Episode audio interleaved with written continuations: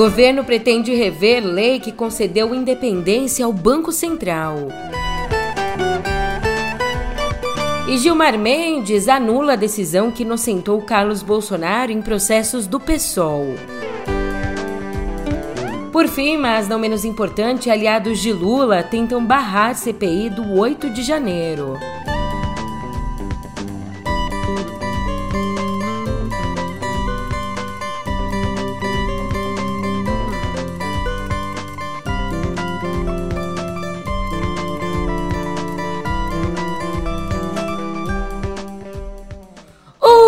Ótimo dia, uma ótima tarde, uma ótima noite para você. Eu sou a Julia Keck e vem cá, como é que você tá, hein? Nesse 17 de fevereiro, às vésperas do carnaval, eu me inspirei aqui na banda Cheiro de Amor para te dizer que pode ser que o governo tome uma decisão que vai sacudir, vai abalar o mercado financeiro. Que bom que eu não sou cantora, que eu sou jornalista e por isso agora eu te conto tudo isso e muito mais no pé do ouvido.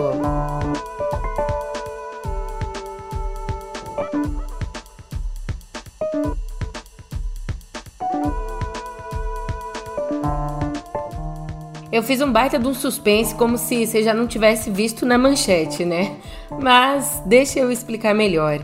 No ano que vem, em 2024, o governo federal pretende rever a lei que concedeu independência ao Banco Central. Mas por que ano que vem? É que 2024 é quando acaba o mandato do atual presidente do Banco Central, Roberto Campos Neto. E a informação foi dada pelo próprio presidente Lula em entrevista à CNN Brasil. Eu não me preocupo com a autonomia do Banco Central. Senhor, só, só, me diz sim ou não. O senhor pode rever ela após o final do mandato do, do Campos Neto? Deixa eu te falar uma coisa. Uh, vamos ver qual é a utilidade que a independência do Banco Central teve para esse país. Olha, essa independência do Banco Central trouxe para o país uma coisa extraordinariamente positiva. Não tem problema nenhum dele ser independente. Não tem. Ele não é independente, ele é autônomo, mas não é independente tá? porque tem compromisso com a sociedade brasileira, tem compromisso com o Congresso Nacional e, compromisso com o presidente da República. Então, eu, eu não, isso nunca foi para mim um, um, uma coisa de princípio. Sabe, o que eu quero saber é o resultado. O resultado vai ser melhor. Um banco central autônomo vai ser melhor, vai melhorar a economia, ótimo. Mas se não melhorar, nós temos que mudar. Ainda, o presidente disse que não cabe a ele ficar brigando com Campos Neto, mas argumentou que o ministro da Fazenda, Fernando Haddad, é o melhor interlocutor nessa situação. E fez uma série de acenos dizendo que o governo merece um voto de confiança, que o Banco Central está atento, que ele também não gosta dos juros altos, mas é o remédio que tem para a inflação. Foi uma vitória do senhor? De deixa eu te falar uma coisa. Não, não cabe ao presidente da República ficar brigando com o presidente do Banco Central. Eu até teria direito, porque ele não é presidente do Banco Central indicado por mim. Ele foi indicado pelo Bolsonaro. Ele foi indicado pelo Guedes. Então significa que a cabeça política dele é uma cabeça muito diferente da minha cabeça e da cabeça daqueles que votaram em mim. Mas ele está lá, tem uma lei, tem um mandato. A única coisa que eu quero é que ele cumpra aquilo que está na lei que aprovou a independência do Banco Central. Ele tem que cuidar da inflação, ele tem que cuidar do crescimento, tem que cuidar do emprego. Aliás, as críticas do Lula à política de juros do Banco Central vêm encontrando eco junto ao PIB. Na noite da quarta, o Haddad participou de um jantar organizado pelo Grupo Esfera com 50 líderes de grandes empresas. E como conta a coluna do broadcast, Ui, que chique. O prato principal da noite era a reforma tributária, mas os convidados acabaram se empolgando na entrada, se entupiram, enfiaram goela abaixo as reclamações da Selic em 13,75% ao ano. Ah, vou por tudo fartura, né? O próprio comandante de um grupo ligado, entre outros setores ao varejo, chegou a dizer bem assim, nessas palavras: a maior parte de nós paga juros e não recebe juros. Então tem uma parte do grande empresariado aí ao lado de Lula. Mas também tem gente de peso defendendo a atuação do Campos Neto. Em entrevista a Miriam Leitão, o ex-presidente do Banco Central, Armínio Fraga, disse que rever as metas de inflação equivaleria a jogar toalha. Inclusive, na entrevista, ele se declarou perplexo com o tom beligerante de Lula, com esse Lula comprando briga, mas disse que ainda assim votaria nele de novo num confronto com Jair Bolsonaro. Não, não vem do, do lixo não pra perder pra bascula, meu amor! Tava bom demais para ser verdade, né? Já que o assunto chegou nos Bolsonaro, o tempo fechou na família. O ministro do Supremo, Gilmar Mendes, anulou a decisão do Tribunal de Justiça do Estado do Rio que inocentava o vereador carioca Carlos Bolsonaro. Inocentava o Carluxo em processos por calúnia e difamação abertos pelo PSOL. Então, com essa decisão do Gilmar Mendes, a Justiça da primeira instância deve reexaminar o caso. Agora, quer saber que calúnias são essas, né? Aqui, o 02 é acusado de associar falsamente o ex-deputado Jean Willis ao Adélio Bispo, que deu uma facada no então candidato Bolsonaro lá em 2018. Por outro lado, a vice-procuradora-geral da República, Lindor Araújo, pediu ontem ao Supremo, veja, eu disse que ainda é um pedido. Ela pediu que a corte arquive o inquérito contra Bolsonaro no caso em que ele mentiu, associando a vacina contra a Covid a um aumento de infecções por HIV, o vírus causador da AIDS. O parecer da Lindor ele é contrário, vem de encontro às conclusões do inquérito da Polícia Federal. Ela considera que não existem provas de que as declarações do Bolsonaro tenham causado pânico na população. Mas se tem uma coisa que tem causado pânico de fato entre os parlamentares é a possível instalação de uma CPI. Ó, passei de uma notícia para outra bem bonitinho, você viu? Mas pera lá, vou explicar. A sabedoria política diz que CPI é um troço que todos sabem como começa, mas ninguém sabe onde termina. E talvez por isso os senadores aliados do Lula estão trabalhando para esvaziar o pedido de uma CPI que investigaria os atentados antidemocráticos do 8 de janeiro. A proposta de instalação dessa comissão partiu da Soraya Tronic e ela já conta com 38 assinaturas. Isso é 11 a mais que o mínimo necessário. Mas, Júlia, se é para investigar a invasão, por que, que os aliados do Lula não querem? Os governistas argumentam que, com o avanço das investigações no Supremo, na Polícia Federal e também no Ministério Público Federal, não teria por que instalar a CPI. Além disso, alegam que assinaturas colhidas em janeiro, antes da posse da atual legislatura, não teriam mais validade. Mas, na prática, o medo é que a CPI possa servir de palanque para bolsonaristas.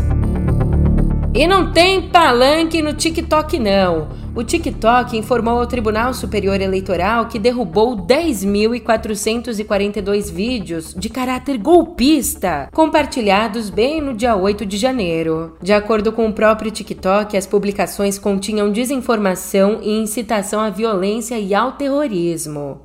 Aí, antes de ir para nossa editoria de Viver, uma atualização rápida. O julgamento no Supremo sobre retirar ou não da Justiça Militar a competência para julgar crimes cometidos por integrantes das Forças Armadas em operações de garantia da lei e da ordem esse julgamento sobre tirar ou não a competência voltou a estaca zero. Até então, o placar no plenário virtual estava 5 a 2 para manter esses casos com a Justiça Militar. Quando o ministro Ricardo Lewandowski, que seguia a divergência aberta por Edson Fachin, pediu destaque. Nesse caso, o julgamento recomeça do zero em uma sessão presencial do Supremo, o que ainda não tem prazo para acontecer.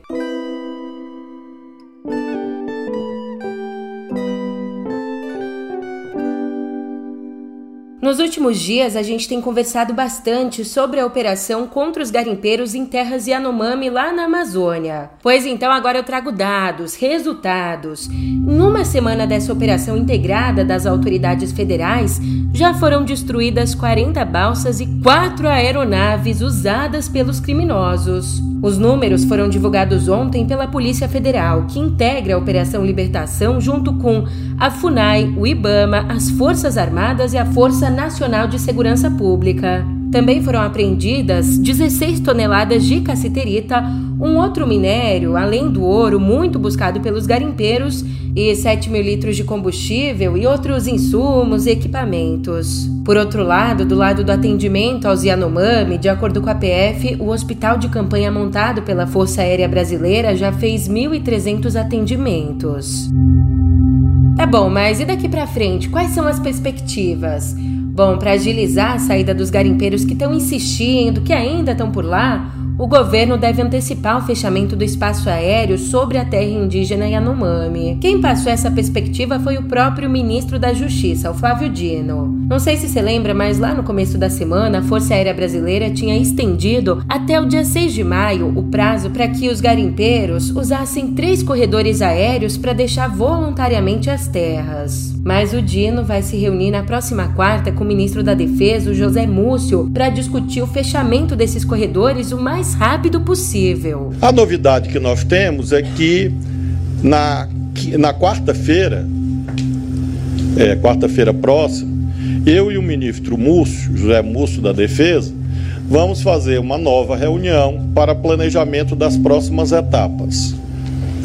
E provavelmente haverá um novo fechamento do espaço aéreo sobre o território Yanomami nas próximas semanas porque nós estamos avaliando, a Polícia Federal junto conosco, Força Nacional, evidentemente o Ministério da Defesa, de que esta medida, é, essa, esse novo fechamento, deve ser antecipado para agilizar a saída de garimpeiros que ainda permanecem em pequeno número, mas ainda há garimpeiros no território Yanomami nesse momento e por isso haverá essa reunião do Ministério da Justiça e Segurança Pública, com a participação da Polícia Federal, evidentemente também das Forças Armadas e o ministro José Múcio, para nós definirmos as próximas etapas, provavelmente abrangendo esse novo fechamento do espaço aéreo, antecipando etapas que estavam previstas para mais adiante. E Julia, mas já que você falou aí no, em ministros, o que está sendo feito em Brasília em relação a essa tragédia? O Senado criou uma comissão temporária para acompanhar a situação dos Yanomami. Até aí, tudo bem, tudo ótimo não fosse. Escuta só! Não fosse o fato da presidência dessa comissão ter sido entregue ao senador Chico Rodrigues. Ex-vice-governador e ex-governador de Roraima, ele é conhecido pela defesa enfática dos garimpeiros, a quem chama de trabalhadores esquecidos. É, de fato, o último governo esqueceu tanto deles que eles devastaram as terras Yanomami. Bem, também ele foi contra a destruição do equipamento usado na extração do ouro, mesmo que essa extração fosse ilegal. E não, você não confundiu não, foi o Chico Rodrigues mesmo que em 2020 foi flagrado com 33 mil reais na cueca durante uma operação da Polícia Federal na casa dele. Gente boa. Ai, ai, eu sei, eu também fiquei nervosa, tô de cabeça quente e a gente tem que seguir com o noticiário. Tá, ca cabeça quente, mas Caramba, eu não quis dizer nesse sentido. De qualquer forma, lá vai. O verão no hemisfério sul só termina no dia 20 de março, mas o degelo no mar Antártico já atingiu um novo recorde. No último dia 13, a extensão do gelo marinho em torno do continente caiu para 1 milhão e 900 mil quilômetros quadrados, a menor extensão já registrada. E esse número ele ainda deve piorar, já que o período acentuado do degelo sazonal na região se estende até mais ou menos o dia 3 de março. Lamentável. Em pleno 2022, com tanta comprovação científica, ainda existem pessoas que negam as mudanças climáticas. E agora a gente muda de assunto porque eu tenho uma notícia muito curiosa para te contar. Por mais que o judaísmo seja uma religião milenar, séculos de perseguições e diferentes êxodos fizeram com que a maioria dos seus registros se perdesse total ou parcialmente. Você sabe disso. Mas em maio a gente vai ter um marco importante. Em maio, lá em Londres, será leiloada a mais antiga Bíblia judaica completa. Ela vai ser leiloada a um lance inicial de 50 milhões de dólares, que equivale aqui no nosso dinheiro mais ou menos 261 milhões de reais. E ó, só esse valor inicial já faz dela um dos manuscritos mais caros já vendidos. Essa espécie de Bíblia, conhecida como Codex Sassum por conta do dono mais famoso dela, David Salmon Sassum, morto em 1942, ela foi escrita no século 9 depois de Cristo e é uma cópia dos pergaminhos da Torá em forma de livro e com marcações fonéticas indicando os sons das vogais, vogais que não estão presentes na escrita hebraica. E no total, dentro dessa Bíblia, são 24, como a gente chama, né, 24 livros quase completinhos. Só estão faltando cinco páginas em Gênesis, o primeiro deles. Mas, Julia, como é que esse manuscrito sobreviveu tanto tempo? Ele ficou guardado numa sinagoga na Síria até a destruição do prédio no século XIV e só reapareceu em 1929.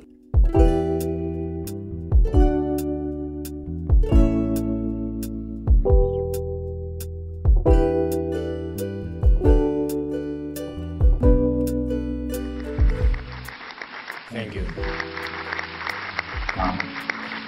Dear dear organizers, um, thank you very much, dear organizers, uh, participants, friend of Ukraine, Sean, and guests, all the guests of the 73rd Berlin Film Festival, ladies and gentlemen.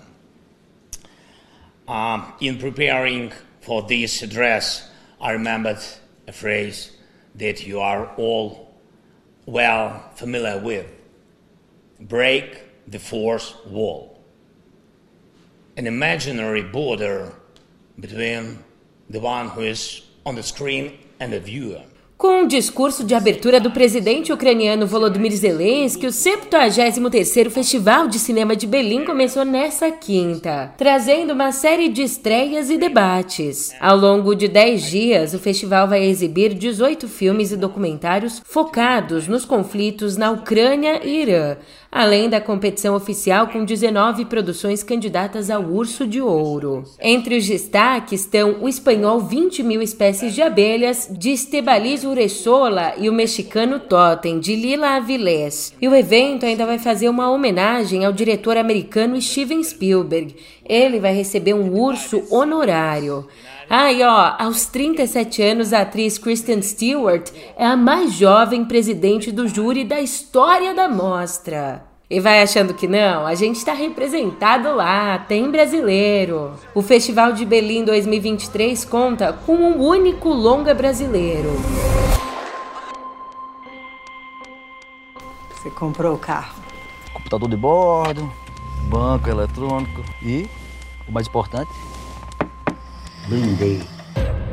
O longa Propriedade, dirigido por Daniel Bandeira, que realça o conflito de classes ali no centro da trama. O filme conta a história de Teresa, uma mulher que ficou traumatizada por um episódio de violência urbana e que então para se recuperar se refugia na fazenda da família. Só que lá uma revolta entre os trabalhadores da fazenda força Teresa então a se refugiar dentro de um carro blindado.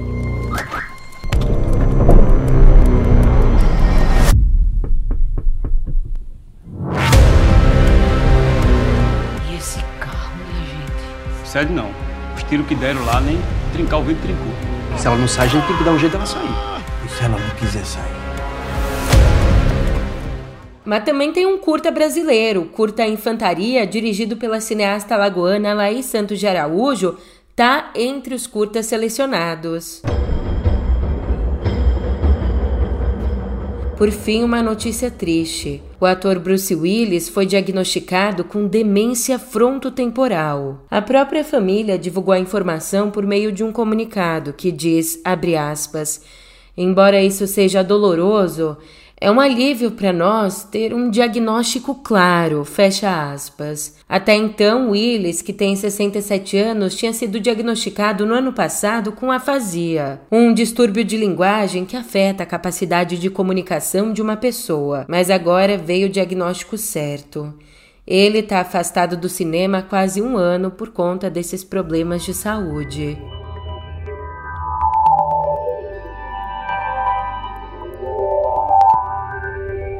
Cotidiano Digital Breaking News. Depois de nove anos como CEO do YouTube, Susan Wojcicki anunciou ontem que está de saída do cargo. Em uma nota, ela escreveu assim, abre aspas, Hoje, depois de quase 25 anos aqui, decidi deixar meu cargo de chefe do YouTube e começar um novo capítulo focado em minha família, saúde e projetos pessoais pelos quais sou apaixonada, fecha aspas. Ao longo dos anos, a Susan de fato ocupou vários cargos no Google, subsidiária da Alphabet, assim como o YouTube. E também participou do desenvolvimento de produtos como AdSense, pesquisa de imagens e pesquisa de vídeos e livros. Bem, mesmo saindo do cargo de CEO, ela não vai se afastar tanto assim da empresa continuará como consultora do Google e da Alphabet e será substituída, portanto, no cargo de CEO por Neil Mohan, diretor de produtos do YouTube desde 2015. Agora, como novo CEO, vamos ver qual que é a meta dele, né? Falando em meta, nossa, que gancho horroroso que eu criei, mas Falando em Meta, o CEO da Meta, o Sr. Mark Zuckerberg, anunciou ontem um novo recurso para o Instagram, um novo recurso de transmissão de chat chamado Channels. E você sabe, nada se cria, tudo se copia. Portanto, essa ferramenta permite que os criadores compartilhem mensagens públicas de um para muitos, para assim interagir direto com os seguidores. Da mesma forma como funciona os canais do Telegram e as listas de transmissão do WhatsApp. Por isso que eu disse, nada se cria, tudo se copia. E ali então, quem tem muitos seguidores vai conseguir mandar tanto texto quanto imagens, enquetes, reações e muito, muito mais para muitas e muitas pessoas. Ainda nos próximos meses, a empresa também vai introduzir esse recurso ao Messenger e ao Facebook. E é claro que a gente não ia cair no feriadão sem antes falar dele o senhor que todo dia aparece por aqui, Elon Musk. Mas dessa vez a gente conversa sobre outra empreitada dele, a Tesla, montadora de carros elétricos. É que lá nos Estados Unidos, a Tesla vai fazer um recall de 362.758 veículos por conta do sistema de direção autônoma. E vai fazer esse recall seguindo uma ordem da Administração Nacional de Segurança de Tráfego nas Estradas. É que, de acordo com o órgão, versões funções do Full Self-Driving, o FSD, permitem que um veículo, abre aspas, ultrapasse o limite de velocidade e circule em cruzamentos de maneira ilegal ou imprevisível, aumentando o risco de acidente. Portanto, o recall afeta os carros Model X, Model S, esses fabricados desde 2016, também Model 3, fabricado desde 2017, e Model Y, fabricados desde 2020. Todos eles que têm o FSD Beta. E agora, depois de tanto blá blá blá, blá blá blá, eu tenho que te contar uma notícia muito séria. Meu amor, olha só, hoje o sol não apareceu. É o fim da aventura humana na Terra. Pelo menos é o fim desse episódio. No pezinho, adeus. A gente se vê depois do carnaval. Até lá. Se cuidem. Meu amor, olha só, hoje o sol não apareceu. E é